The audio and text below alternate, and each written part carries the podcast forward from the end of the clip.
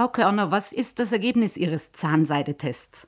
Wir haben sieben Zahnseiden getestet und in zwei wurden PFAS verwendet. Beide dieser Produkte bestanden aus Teflon. In einem der Produkte wurde die gesundheitsschädliche Verbindung PFOA nachgewiesen. Fünf Produkte sind allerdings PFAS-frei. Worum handelt es sich bei diesen PFAS-Chemikalien? PFAS sind eine Stoffgruppe von extrem stabilen, industriell hergestellten Fluorchemikalien. Sie stecken in vielen Alltagsprodukten wie Regenjacken, Bratpfannen, Kosmetika oder eben Zahnseide.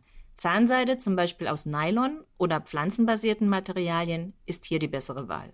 Und was macht diese Inhaltsstoffe problematisch?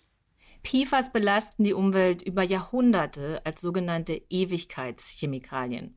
Wir finden PFAS mittlerweile überall, im Wasser, in Böden, Menschen und in Tieren. Einige PFAS werden mit Schilddrüsenerkrankungen oder einem erhöhten Krebsrisiko in Verbindung gebracht. Gibt es denn bereits Regeln für den Einsatz dieser Chemikalien?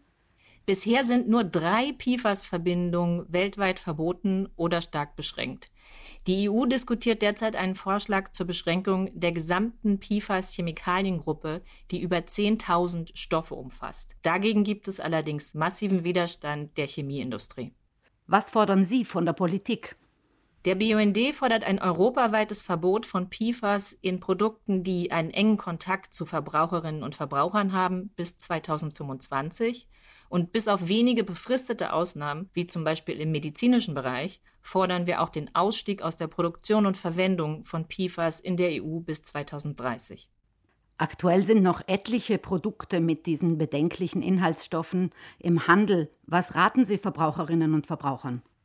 Bei Zahnseiden sollten Verbraucherinnen und Verbraucher Produkte, die mit Hinweisen wie extra gleitfähig oder PTFE werben, vermeiden. Es lohnt sich auf Hinweise wie PFAS-frei, PFC-frei oder Fluorcarbon-frei zu achten.